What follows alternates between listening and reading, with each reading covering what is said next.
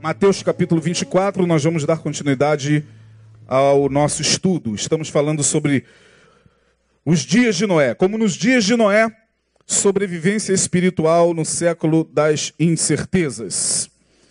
Mateus 24, 37 é o tema que nós estamos tomando como base. Eu estou praticamente retomando o estudo. Eu comecei o estudo no dia 15 do 8, falei no dia 22 e depois falei no dia 29. Fizemos uma pausa, é, eu entrei em férias e aí pastor Neil solicitou me dar continuidade ao estudo e eu estou recapitulando rapidamente o estudo para que a gente possa seguir. Esse meu óculos aqui não é o meu óculos habitual, ele é um óculos de leitura. Eu boto aqui e leio bem, olho para lá, não vejo, só vejo homens como árvores que andam. É... eu perdi o meu óculos, meu óculos do dia a dia. Então, Mateus capítulo 24, verso 37. Diz aí o texto. É, pois como foi dito nos dias de Noé, assim será também a vinda do Filho do Homem. Porquanto nos dias de Noé, verso 38. Coloca lá, por favor. Próximo versículo. Porquanto assim, como nos dias anteriores ao dilúvio, comiam, bebiam, casavam e davam-se em casamento até o dia em que Noé entrou na arca. 39 e não o perceberam. E não o perceberam. Até que veio o dilúvio e os levou a todos. Assim será também a vinda do filho do homem. Chama-nos a atenção o fato de Jesus fazer menção dos dias de Noé. Eu disse isso aqui e torno a repetir. Esse texto é, é um texto impactante, porque Jesus ele ressalta os dias de Noé, tomando como exemplo da sua vinda. Ele diz: o fim será como o começo. É isso que ele está dizendo. O Apocalipse será como Gênesis. Será como nos dias de Noé. Comiam, bebiam, viviam as, as suas vidas. Era uma humanidade que se foi. Ah, os tempos anteriores ao dilúvio era uma humanidade pré-histórica. Nós podemos tomar esse tempo como um tempo pré-histórico. Tempo este que nos chega a, aos dias atuais apenas com os esforços da arqueologia, do carbono 14, de alguma coisa que se acha ali para se fazer uma conexão com esse tempo antigo. Como, por exemplo, ali no Iraque, sabe-se muito bem que no Iraque, no Oriente Médio, Iraque, principalmente Iraque, é, tem, é um sítio arqueológico muito grande. É uma pena que aquilo ali foi destruído pela guerra. Os homens destroem tudo. O ser humano está se destruindo, o planeta vai acabar. E não coloquem a culpa em Deus. Um sítio arqueológico como o Iraque, cujas escavações nos dariam mais informações, por exemplo, da antiga Suméria, desse tempo bíblico de Noé, mas a, a, a, me parece que numa dessas guerras do ISIS, do Estado Islâmico, eles destruíram um, um museu com inúmeros artefatos. Eles foram, foram lá e destruíram. Então você vê que o ser humano, ele quando está enlouquecido, quando ele é tomado pela loucura da guerra, do ódio, da, da ganância, é, é uma coisa terrível. Então, os dias de Noé, eu quero hoje levá-los aos dias de Noé, porque se Jesus falou, será como nos dias de Noé, nós temos, obviamente, que ir aos dias de Noé para entender o que estava acontecendo nos dias de Noé, para ver o porquê que Jesus falou que este tempo seria como nos dias de Noé. Porque se a gente não for aos dias de Noé, a gente não tem como entender essa palavra. Por que, que Jesus está te dizendo aqui como foi nos dias de Noé? Então nós temos que ir aos dias de Noé. Tateando, como eu costumo dizer sempre. Com muito cuidado, porque temos que voltar lá no início. Lá no Gênesis, lá no começo da humanidade. Lá nas primeiras famílias da terra. Lá naquele momento em que a terra estava sendo ali é, habitada por uma humanidade. E ali estava acontecendo coisas extraordinárias e coisas aterradoras que Deus teve que acabar com aquele mundo através do dilúvio. Então quero levá-los hoje aos dias de Noé. Vamos de volta aos dias de Noé. Gênesis capítulo 6, por favor. Deixa eu botar aqui o meu óculos de novo, que eu tenho que colocar o óculos e tirar. Senão, olhando para vocês com óculos, nada vejo. Vamos a Gênesis capítulo 6 e vamos ver o que está escrito lá, que chama tanto a atenção de Jesus para os dias de Noé. Por que, que eu escolhi esse capítulo? Porque este capítulo é um capítulo rico de informações e que nos fará entender o porquê que Jesus está dizendo que os nossos dias seriam como os dias de Noé. Capítulo 6. Sucedeu o capítulo já começa assim de forma extraordinária. Ah, algumas pessoas ficam assim é, estupefatas quando começam a ler algumas coisas que estão na Bíblia. Eu fico assim, costumo dizer, né, o crente se assusta com a Bíblia. Sabia disso? O crente ele toma sustos com o livro que ele, que ele diz crer. Que isso, pastor? Nossa, alguém ainda é capaz de ler e dizer: será que foi verdade mesmo? o cara está lendo a Bíblia. O cara está carregando a Bíblia para a igreja. Aí ele olha para alguns textos bíblicos. Hum, será que é verdade mesmo? Será que Jesus vai voltar mesmo, pastor? Será que não é lenda? Você vê como é que a espiritualidade das pessoas está. Ah, tem algumas coisas estranhas na Bíblia. Mas o mesmo que fala isso, daqui a pouco está lá na rua brigando, fazendo as pessoas acreditarem na Bíblia. Você tem que acreditar na palavra de Deus. Daqui a pouco ele está assim, mas que, será que aconteceu mesmo? Gente, nós somos, nós temos que ser estudados por Marte. O ser humano é uma coisa impressionante. Eu e você só existe aqui, nesse lugar do planeta, nesse lugar do cosmos. Porque se existissem alienígenas, eles não iriam acreditar que nós somos assim. Mas nós somos assim. Sucedeu que quando os homens começaram a multiplicar-se sobre a terra, eles nasceram filhas. Verso 2: Viram os filhos de Deus que as filhas dos homens eram formosas, e tomaram para si mulheres de todas as que escolheram. Então disse o Senhor, é aqui que eu quero me fixar hoje. Verso 3: o meu espírito não permanecerá para sempre no, no homem. Na minha tradução, que está um pouquinho mais próxima da língua original, que é o hebraico, a palavra lá é: meu espírito não contenderá para sempre com o homem. Ou seja, Deus estava dizendo o seguinte: cansei.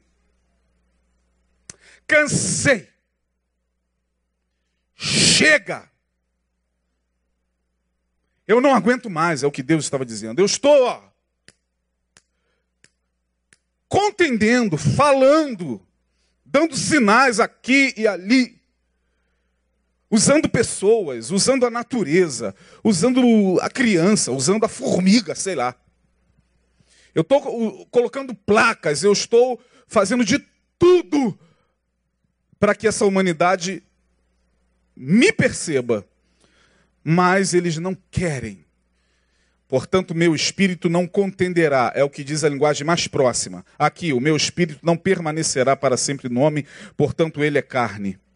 Mas os seus dias serão 120 anos. Olha que coisa interessante. Será como nos dias de Noé, disse Jesus.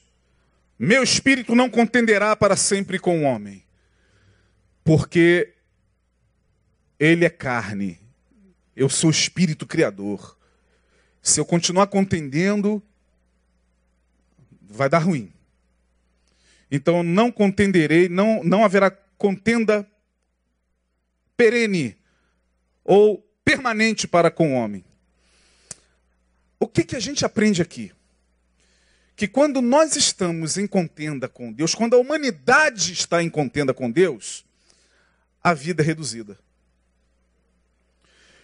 Porém, os seus dias serão 120 anos. Por que 120 anos? Simples de entender. Porque aquela, aqueles homens dos tempos de Noé viviam 300 anos, 150 anos. No versículo 5 nós temos uma ideia mais ou menos disso, né? Lameque viveu tantos anos. Bota lá o versículo 5, só para a gente ter uma ideia de quanto esses homens, de, de quanto tempo esses homens viviam. Verso, é, capítulo 5, melhor dizendo, de Gênesis. Um capítulo anterior. Você vai ver que é o livro da geração de Adão. No dia em que Deus criou o homem, vai lá, pode, pode a, a, apertar o, o, o play aí. Verso 2. Aí você vai vendo, criou-os, abençoou, esse é o número, capítulo 5. Ah, vai, vai, vai lá para o finalzinho mesmo, vai apertando. Ó. Adão viveu quantos anos? Adão viveu 130. Pastor, será que é verdade mesmo? Não sei. Eu creio na Bíblia. Eu ainda creio, graças a Deus.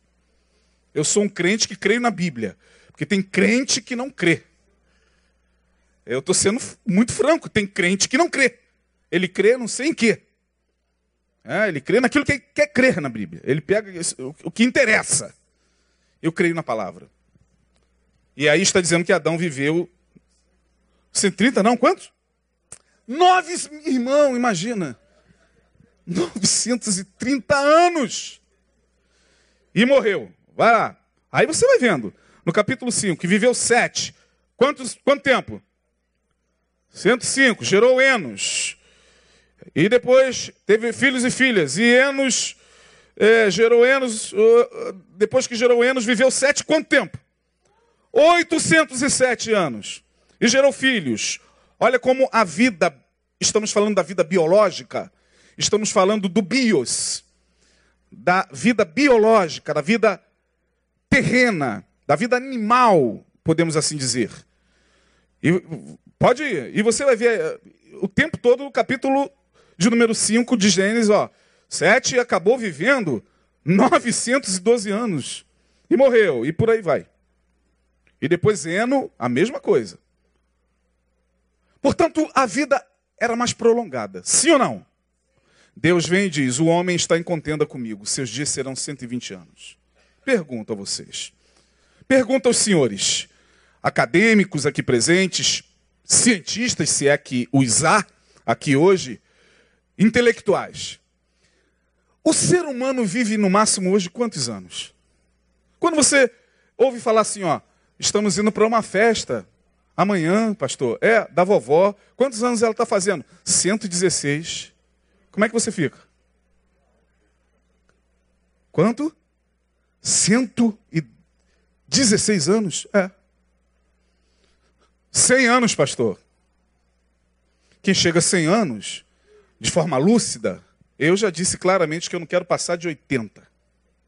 Aí teve uma pessoa aqui, meu Deus, pastor, não fala uma coisa dessa.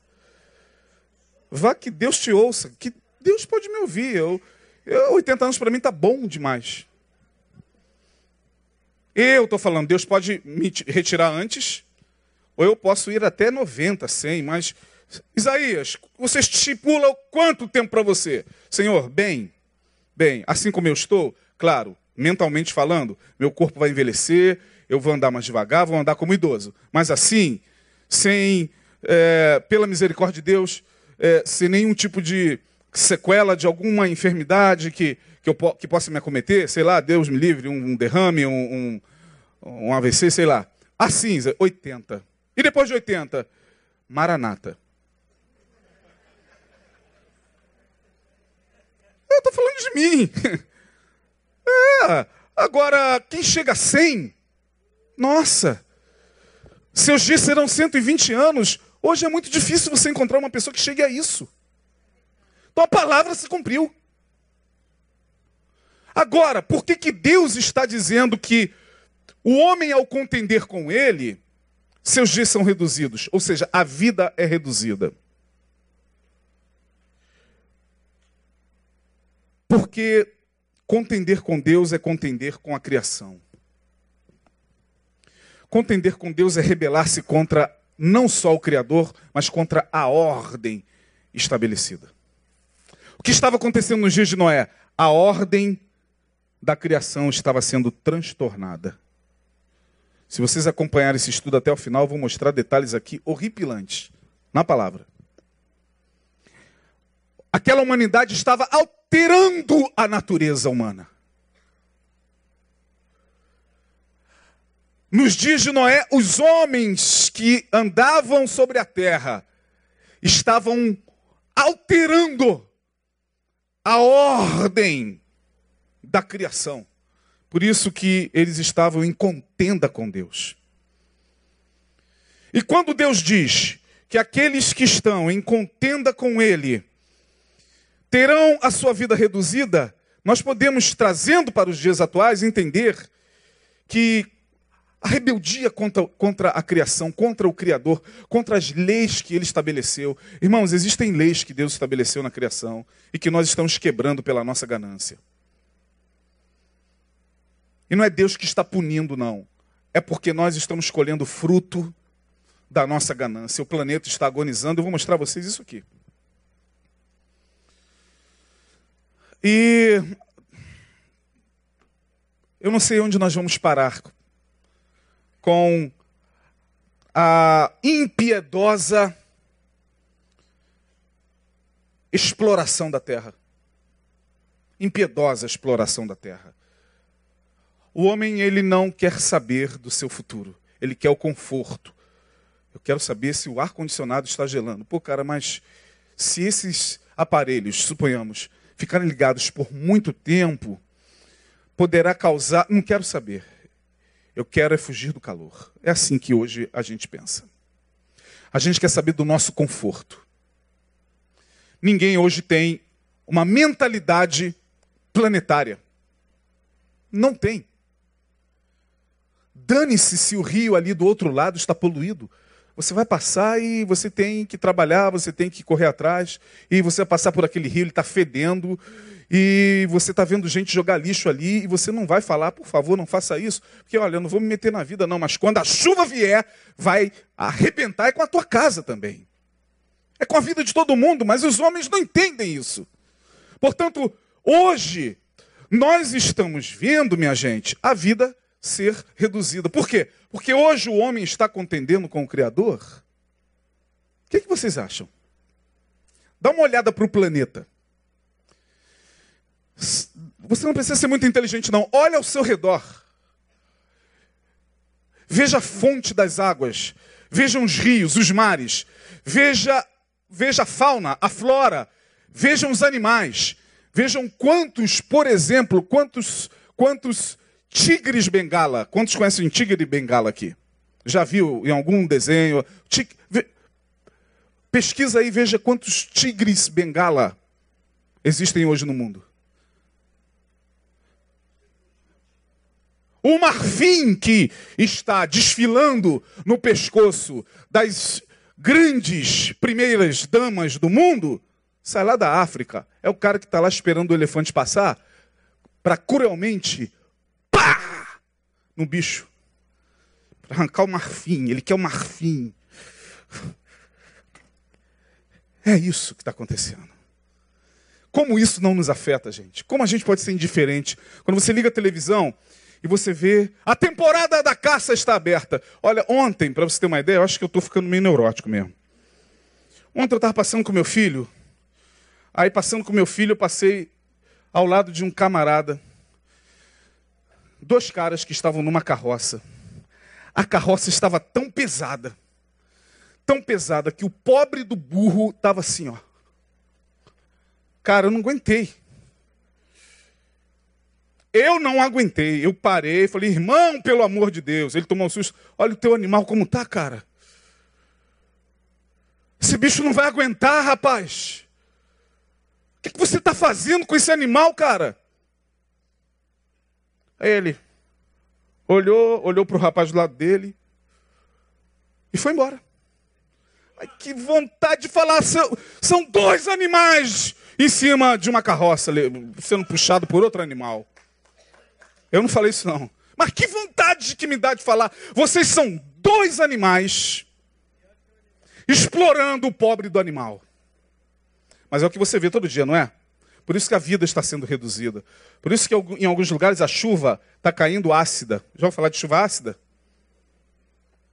E agora eu quero levá-los a um texto que eu compartilhei antes de sair de férias. Tem que falar de novo sobre isso. Contenda entre Deus e os homens. O que, que estava acontecendo no mundo pré-diluviano para chamar a atenção de Jesus? Primeiro, estamos aqui no versículo 3 do capítulo 6. Contenda entre Deus e os homens tendo como consequência a redução da vida. Meu espírito não permanecerá, não contenderá para sempre com o homem, porque ele também é carne. Não é possível que você, como ser humano, não sente o gemido da terra. Não é possível que você que diz que, que é filho de Deus, filho do Evangelho, não consegue sentir no teu coração a dor e o gemido do planeta. Não é possível, meu irmão, não entra na minha cabeça. Vocês me perdoem.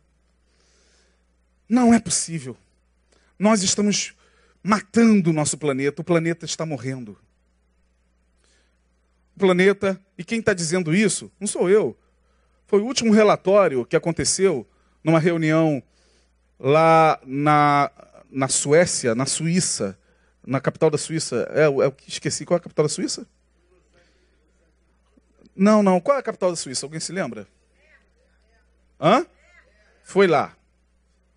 A reunião. Sim, foi na capital da Suíça.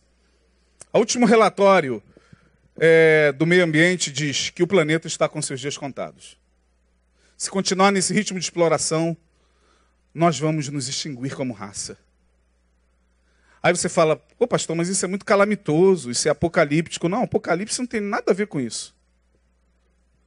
Não coloque a culpa na Bíblia, nem em Deus, nem no pobre do apóstolo João. João só viu que eu e você estaríamos fazendo.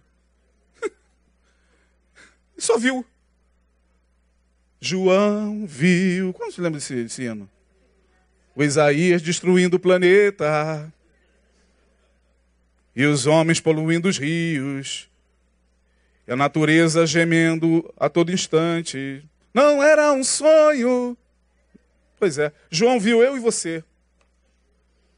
Oh, pastor, porque esse negócio de apocalipse me dá medo. Não dá medo uh, ver, por exemplo, o teu vizinho jogando lixo na rua?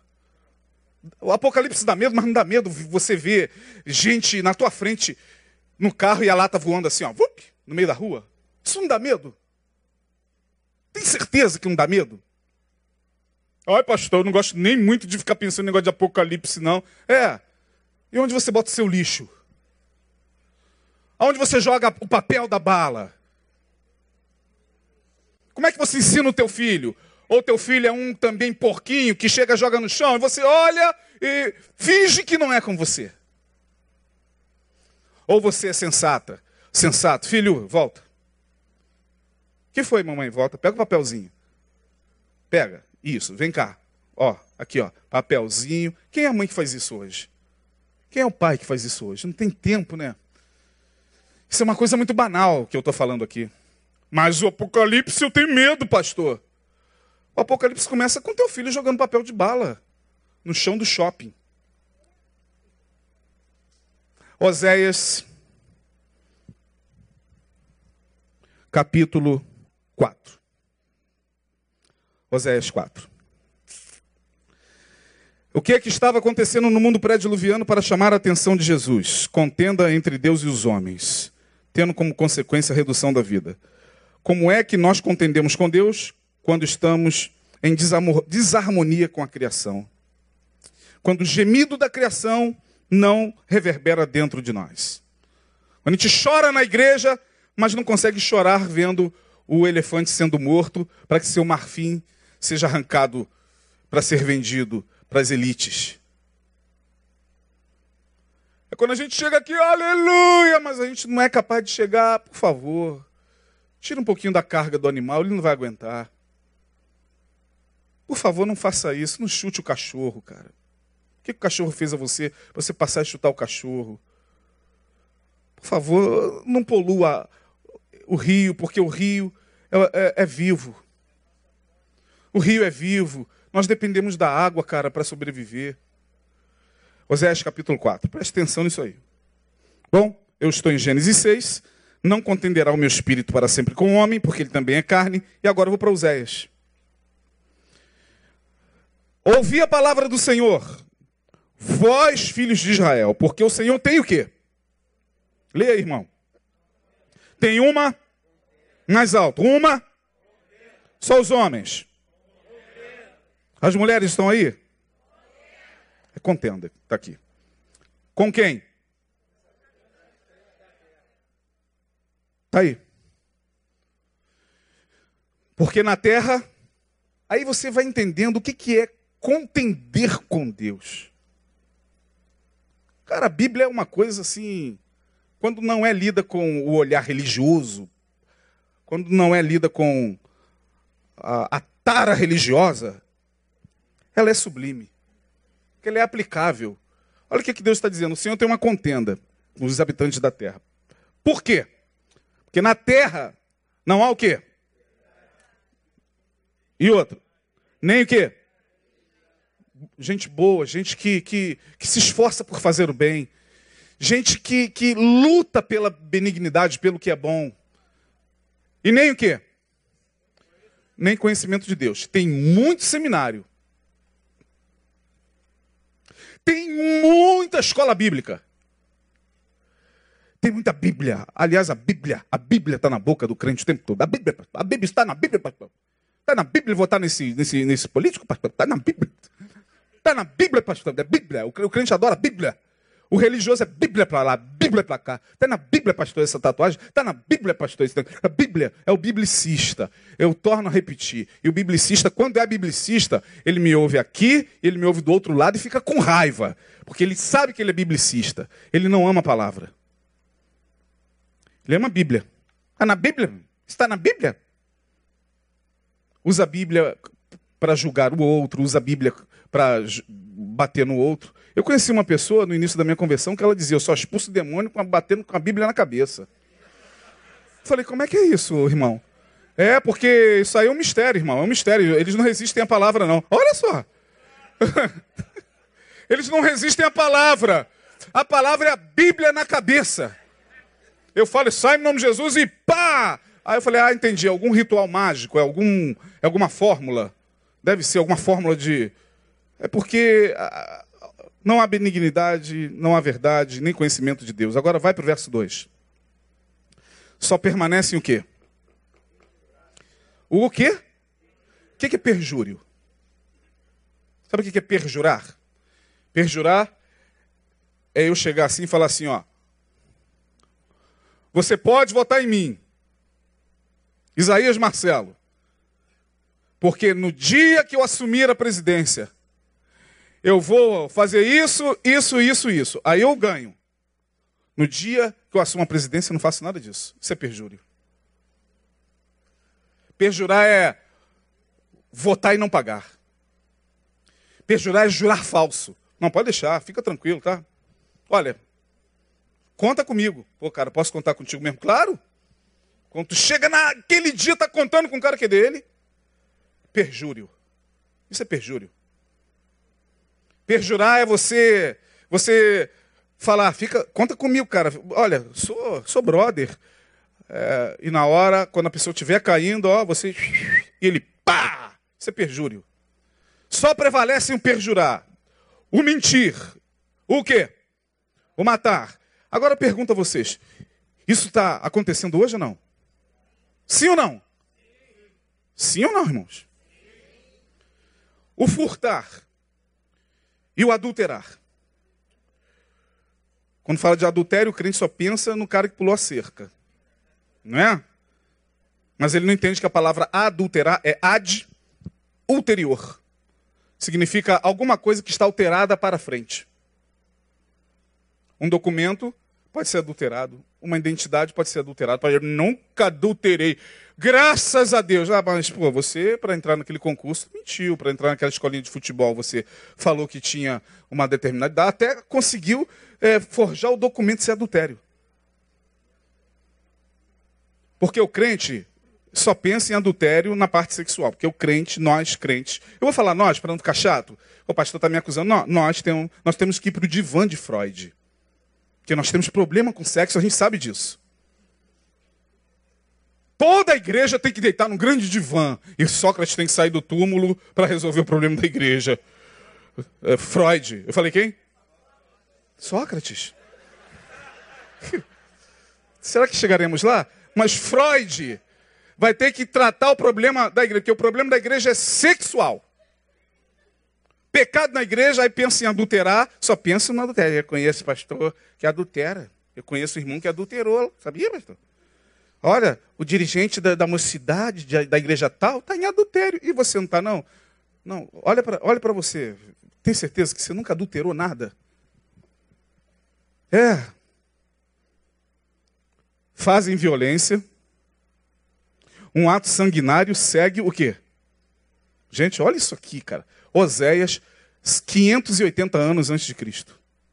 Um ato sanguinário segue imediatamente a outro. Matar, derramar sangue. A gente derrama sangue do próximo? Quantos aqui já derramaram sangue? Só eu? Senhora também? Lá atrás alguém derramou sangue. Gente, pouca gente, a gente está frito, hein, irmã. Eu, a senhora e mais a outra lá atrás, estamos fritos. Já que eu levantei minha mão, deixa eu confessar o sangue que eu derramo quase que todo dia, sem me aperceber. Sabe como é que o, o judeu, o rabino, os rabinos entendiam pela lei, pela Torá, o derramar sangue? Isso é derramar sangue.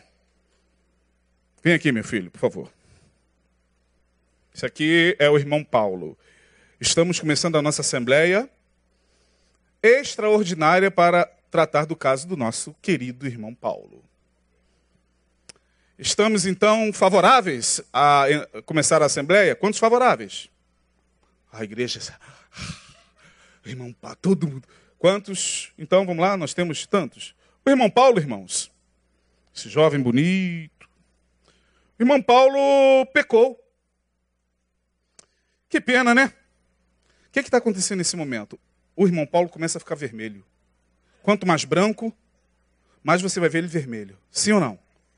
Eu derramei o sangue dele. É assim que o judeu entendia. Se você faz uma pessoa passar vergonha em público e ela fica vermelha, não fica? Porque ela despeja a adrenalina de tanta vergonha, o sangue é despejado no rosto. Você derramou o sangue do teu irmão.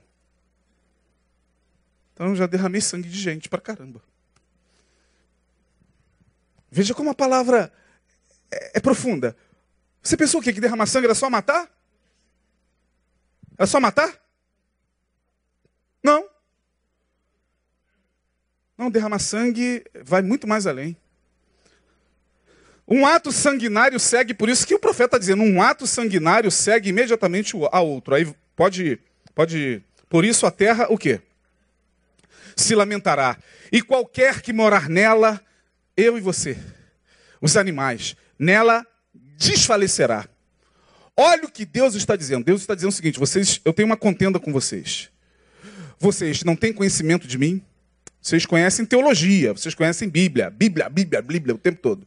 Vocês conhecem é, religião.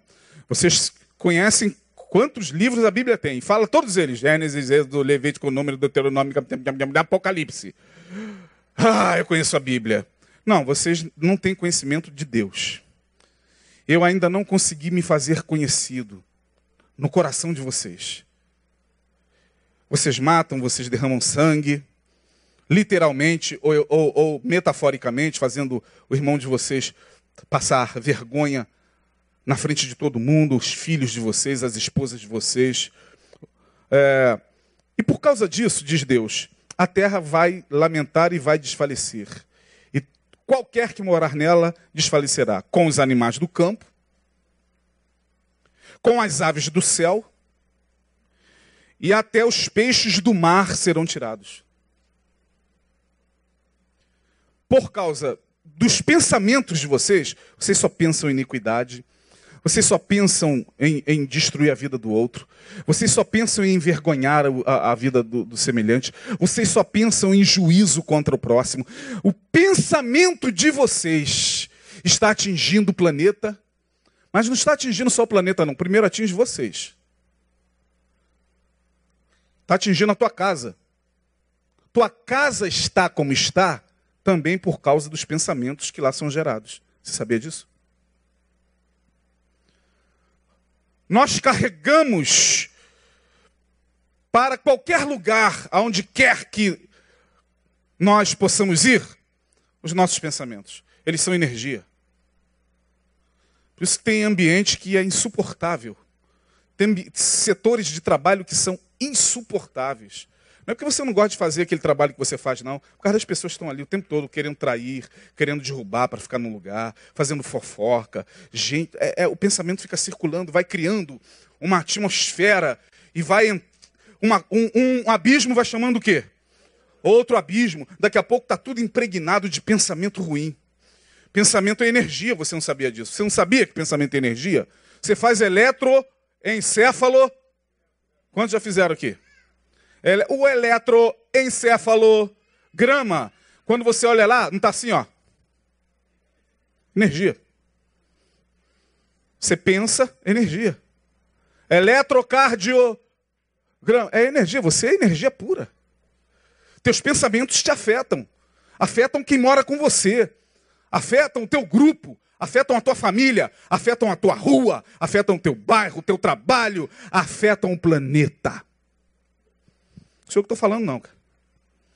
Por causa de tudo isso que os homens estão fazendo, os animais do campo, com as aves do céu e até os peixes do mar serão tirados. Gente, é algo assim tremendo.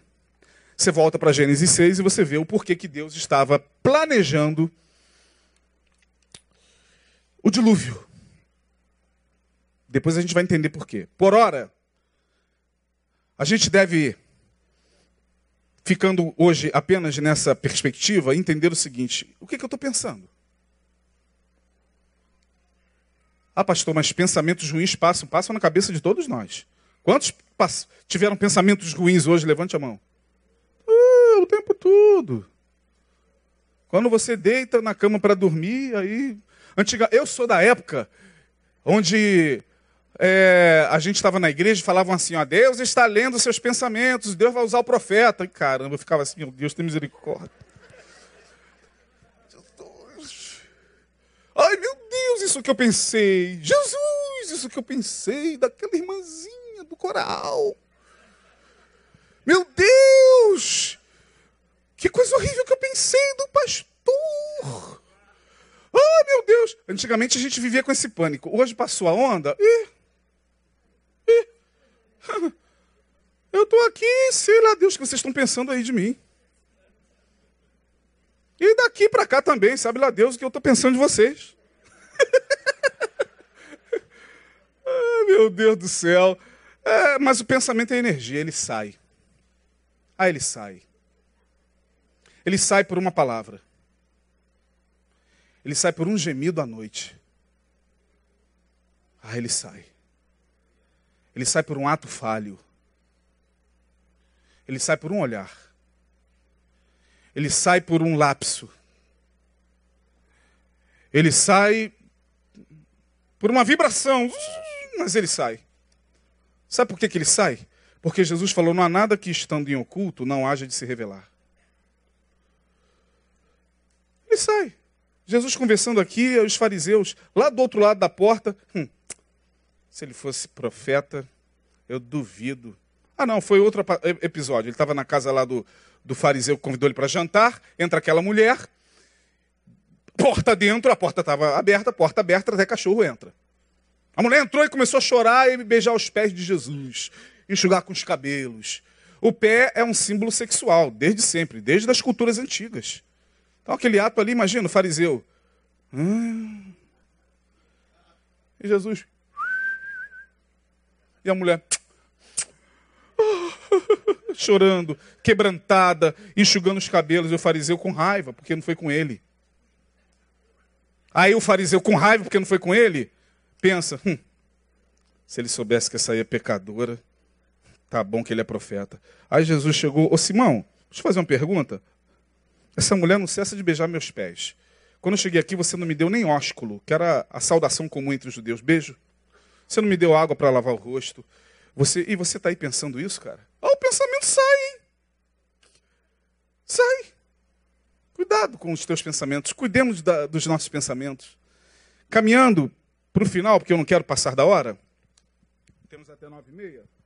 Eu quero ler com vocês capítulo 4, versículo 14 de Jeremias. Capítulo 4, verso 14. Até aí vocês estão entendendo? Sim ou não?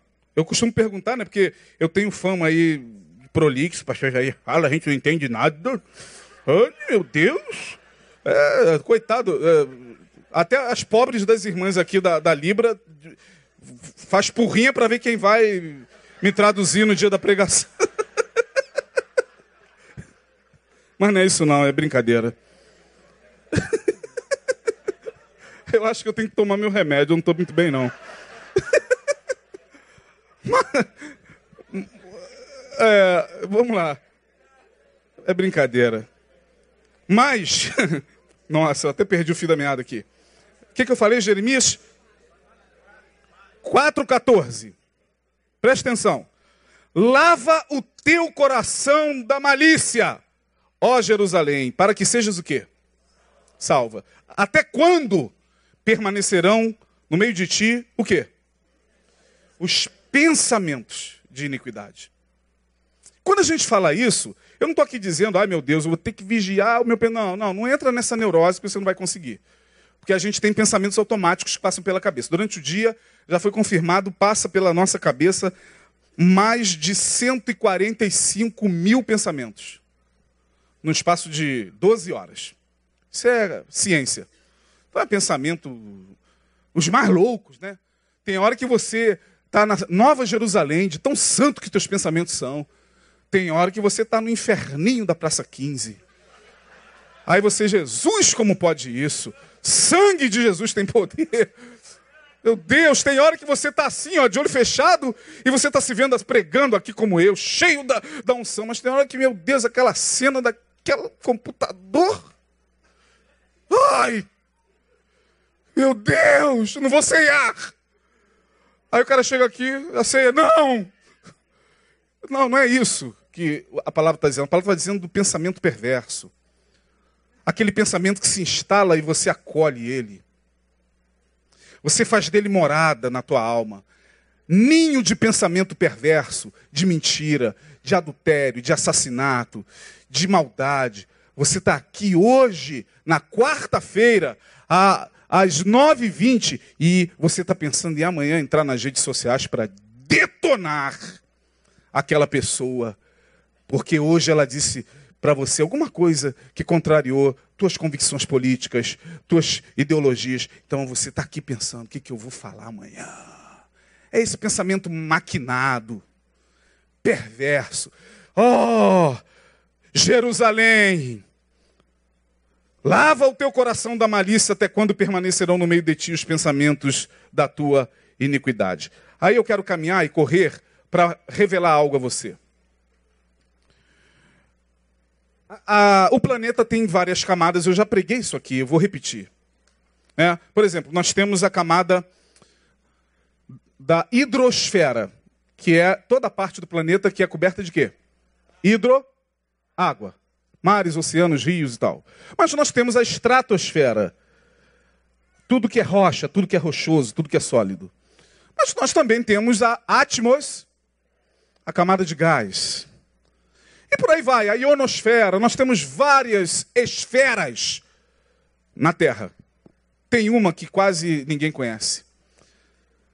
Deveria conhecer. Os mais ousados a, a, a, mergulhar nisso foram os espíritas. Aliás, eles são muito mais ousados para pesquisar muito mais coisas do que os evangélicos. O evangélico é medroso. Pessoas de outras profissões, de outras crenças são mais corajosas. Os gregos, os gregos, eles entendiam que existia uma camada chamada psicosfera. Psicosfera, quem utilizou-se, apossou-se desse termo, foi um grande expoente do Espiritismo chamado André Luiz. Já morto. Frei, foi Frei André Luiz, espírita, muito respeitado entre os espíritas. Ele foi o primeiro a utilizar esse termo, psicosfera. Aí quando você pesquisa lá, e o pastor está pregando espiritismo. Não, não, não, não. Eu estou dizendo claramente aqui que o espiritismo apossou-se da palavra. A palavra, o conceito é lá dos gregos. Psicosfera é o campo eletromagnético que nós geramos com os nossos pensamentos, os nossos sentimentos. Eles acreditavam nisso. A psicosfera é aquilo que eu exalo de mim. Gente extremamente amargurada, gente extremamente ranzinza, gente que só vive reclamando da vida, ela tem uma psicosfera. Quando ela chega no ambiente, pessoas mais sensíveis sentem. Sabia? Você nunca teve experiência? Alguém sentou, aquela dorzinha. Hum, de cabeça, aí a pessoa começa. Porque a vida, ó, a vida, ó, céu, Deus não existe, Deus é ruim. Aí vai criando a psicosfera. E isso vai atingindo as camadas da terra. Vou te dar um exemplo. Israel está caminhando. Daqui a pouco acabou o pão. Ah, esse Moisés tirou-nos do Egito para nos fazer morrer aqui. Já viram esse texto? Ah, daqui a pouco o povo começa a murmurar. Moisés e Arão vão ficando acuados, eles criam uma psicosfera. Isso vai atingindo. Isso atinge a estratosfera. Deus se ira, Deus arrebenta com o povo, e depois que o povo é disciplinado, Deus fala assim: ó, ó, coloca o nome desse lugar que está manchado por essa psicosfera, que, que, que está maculado, coloque o nome desse lugar de Mara, porque é aqui. Mara significa o quê? Quem, quem lembra? Amargo. Porque aqui, aqui, Israel murmurou contra o seu Deus. Ou então levante uma pedra nesse lugar, porque aqui Israel pecou contra mim. Alguma coisa fica que você pensa vai atingindo tudo por onde você passa, é a psicosfera. Oséias, olha, por causa do perjurar, do mentir, do ódio, desse ódio, dessa insanidade que nós estamos vivenciando, principalmente nesses dias pré-eleições, isso vai ficando, isso atinge a tua casa, irmão. Isso atinge as, o teu trabalho, isso atinge o banco onde você senta. E aí eu termino para provar a você, eu poderia te dar 500 mil exemplos na Bíblia. Mas eu vou terminar para a gente ir embora para casa. Porque, afinal de contas, hoje tem um grande jogo que é Palmeiras e Boca Júnior. E eu sou Boca Júnior desde criança. Que eu sou flamenguista. O Palmeiras perde hoje. Vai jogar contra o Flamengo no sábado. Derrotado, abatido. Olha o pensamento. Jesus amado, misericórdia. É isso que eu estou falando, cara. Olha o pensamento. Mas vamos lá, é só para descontrair.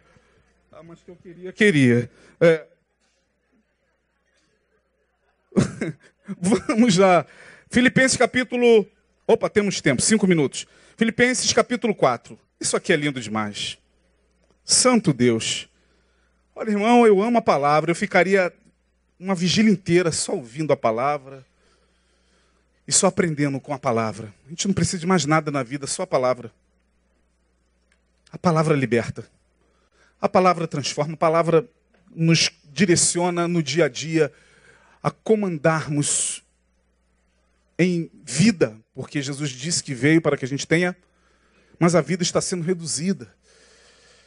Olha o que Paulo está dizendo. Ah, vamos ler a partir do verso 4. Ele começa a falar, os, a, a, regozijai, tá? Regozijai-vos sempre no Senhor. O que, que Paulo está dizendo? Regozije-se. Outra vez vos digo, o quê? Regozijai-vos.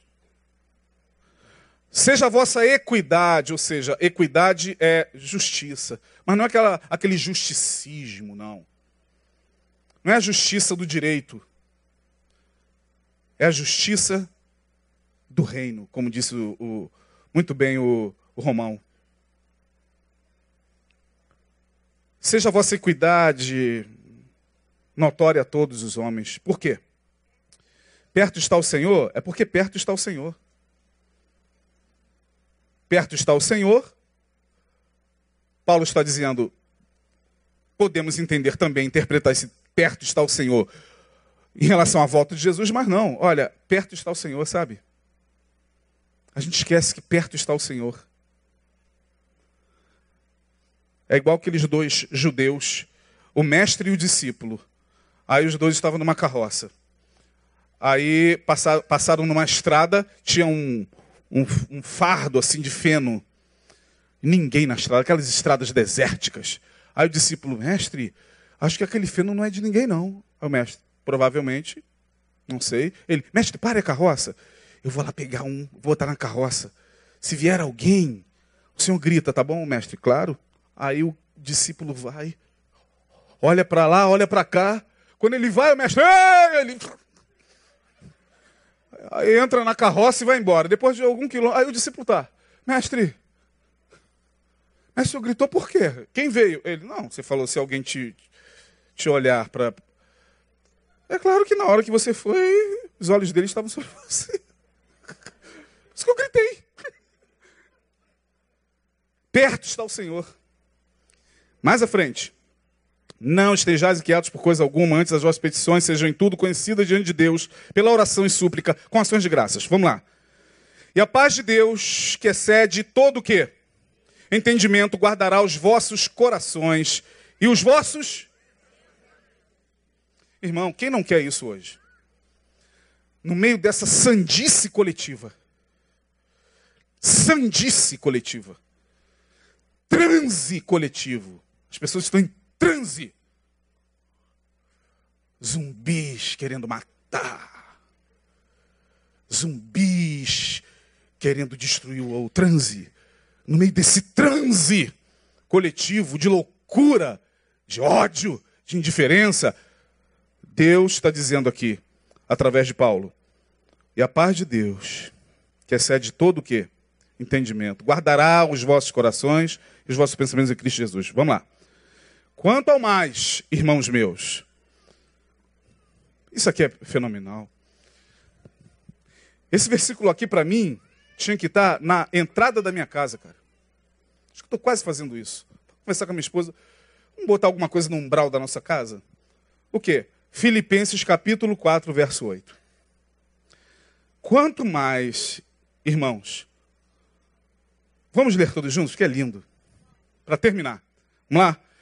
Quanto ao mais, irmãos, tudo que é verdadeiro, tudo que é honesto, tudo que é justo, tudo o que é puro, tudo o que é amável, tudo o que é de boa fama, se há alguma virtude e se há algum louvor, nisso pensai. Paulo está dizendo: crie uma psicosfera celestial ao teu redor. Exale o bom perfume de Cristo. Exalar o bom perfume. É isso, é, é você andar na rua e, e com a paz de Deus que excede a todo entendimento, com a benignidade do Evangelho, com a reconciliação no coração. As pessoas olham para você, e elas querem estar perto de você. Porque a tua psicosfera é atrativa. Cara, eu não sei, é bom ficar perto dele. Quando ele chega, é algo diferente no ambiente, sabe? Quando ela chega, ela concilia os polos. Ele tem a capacidade de reconciliação. Ela, ela exala algo, porque exala. Senão Paulo não falaria do bom perfume. Olha aí. Exala ou não exala? Paulo não falaria do bom perfume de Cristo. O bom perfume de Cristo é isso, ó. Irmãos, eu sei que é um exercício muito grande, principalmente nos tempos atuais, mas olha, esforcem-se para que tudo que é honesto, tudo que é puro, tudo que é amável, tudo que é de boa fama, vai escrever, vai falar, vai comunicar, vai tecer, vai lançar. Vá para cá primeiro. Não, não está ali. puxa vida, já foi. Deus tem misericórdia. Não foi honesto, não foi de boa fama, foi para criar mais contenda, foi para inflamar mais ainda. Tem misericórdia. Porque os nossos pensamentos afetam a natureza, afetam a nós mesmos. Por isso que Paulo vai dizer sobre a armadura. Portanto, irmãos meus, fortalecei-vos no Senhor e na força do seu poder. Tomai, portanto, a armadura, blá, blá, blá, blá, tomando sobretudo o capacete da salvação. Para a gente tentar bloquear isso aqui que a gente viu em, Joé, em Oséias e que a gente está vendo hoje. O que é o mundo? Perguntaram certa feita a Dalai Lama. Dalai Lama, o que é o mundo? Que resposta esplendorosa de Dalai Lama. Ainda tem crente soberbo, indiferente e intolerante que é capaz de chegar e falar por isso que o nome dele é Lama. Ah lá, tá na lama. É budista. Tá na lama. Na lama tá você, ô preconceituoso. Na lama do preconceito, na lama, na lama da indiferença, na lama da intolerância estão os crentes. A gente tem a inveja. Você não sabe como tem crente invejoso, não sabe ser como eles. O que é o mundo? Disse Dalai Lama. A resposta: um grande pensamento. Olhe para cada nação, para cada governo, para cada lugar do planeta. Isso é tudo um, um grande pensamento. Se está aí, é um grande pensamento. Tudo brotou daqui. As armas de destruição em massa, as mortes, a fome, as guerras, os rumores de guerra, é tudo um pensamento. Que Deus possa guardar os nossos pensamentos em Cristo Jesus e que a gente todos os dias peça, Senhor, amanhã é outro dia, amanhã estarei de novo na batalha. Guarda minha mente porque a tua palavra diz que o Senhor guardará em paz aquele cuja mente está firme em ti. Quarta-feira que vem, se Deus nos permitir, daremos continuidade. Deus abençoe. Vamos ficar de pé. Fique de pé. Desejo ao seu irmão uma boa semana. Deus abençoe você. Uma semana abençoada. Uma semana de vitória. Uma semana de decisões importantes para o nosso país. Uma semana de oração.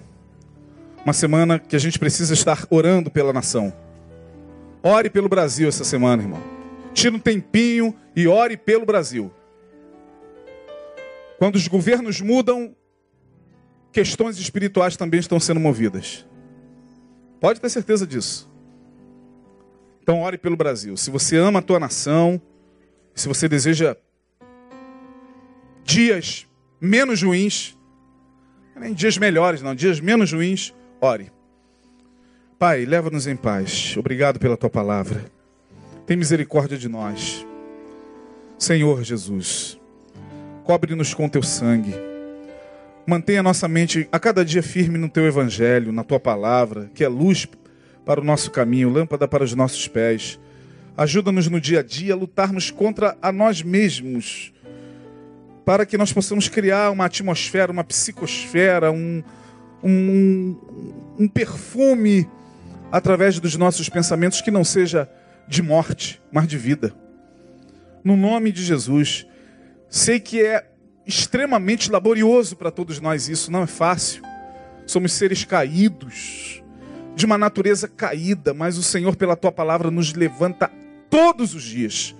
Obrigado Abençoa cada um dos teus filhos e que nós possamos chegar em nossas casas guardados, sãos, ó Deus, com a nossa integridade física preservada. Coloca teus anjos nas conduções, à frente dos automóveis, nas ruas e esquinas, para nos guardar, ó Deus, em todo o nosso caminho. Assim oramos e agradecemos. Amém e amém. Deus abençoe.